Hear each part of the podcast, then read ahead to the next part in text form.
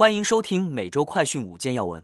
继四名美国人在墨西哥遭绑架后，墨西哥坎昆再次出现凶案，致四人死亡。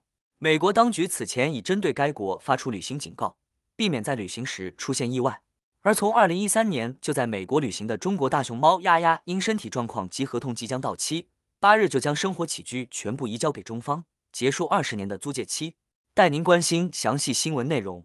一、度假胜地坎昆惊现四具遗体，美国已对墨西哥发旅游警告。墨西哥度假胜地坎昆当局周一表示，他们在该市海滩附近的酒店区发现了四具遗体。经当地政府周二确认，四名死者都是墨西哥人，已有两人因涉案被捕。官方称，嫌犯涉嫌参与贩毒活动。事件发生后，他们通过监控摄像头发现了嫌犯行踪。有游客回忆称，周一上午十点左右，在所住的酒店听到枪响。由于当地过去贩毒团伙暴力案件频发。美国国务院本月早些时候发布了针对墨西哥的旅行警告，警告美国公民在前往加勒比海地区的度假胜地时应更加谨慎。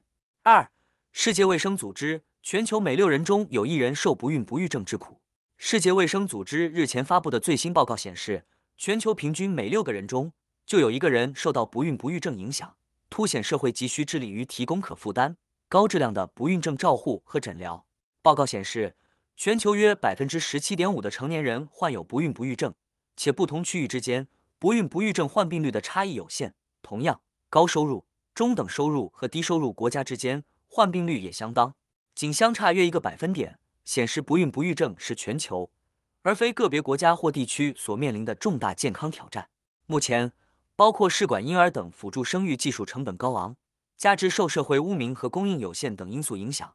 许多家庭不愿或无法获取相关医疗援助。世卫组织呼吁社会和政府给予不孕不育症更多政策关注，并拓展相关诊疗服务渠道，为家庭提供可负担、高质量的生育保健。三、劳动市场降温，二月职位空缺首跌破千。美国二月职位空缺数量近两年来首次降至一千万以下，表明美联储为抑制通胀而为劳动力市场降温的努力产生了效应。劳工部周二公布的报告显示。职位空缺总数为九百九十三万，比一月份向下修正后的数字减少了六十三万两千个，是自二零二一年五月以来的最低水平。空缺职位主要集中在医疗保健和专业服务领域。美联储为了降低当前将处于四十年来高位的通胀水平，自二零二二年三月以来已连续九次上调基准利率，但此举似乎对就业形势影响甚微。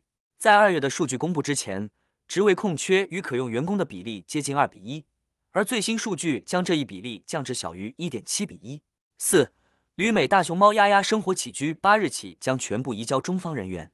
美国孟菲斯动物园三日发布提醒，希望游客不要在中国大熊猫丫丫的展览前露营，未经书面许可直播行为涉嫌违规。随着旅美大熊猫丫丫合同日期临近，八日开始，丫丫的起居将全部移交中方人员。四日凌晨，美国孟菲斯动物园的实时画面显示。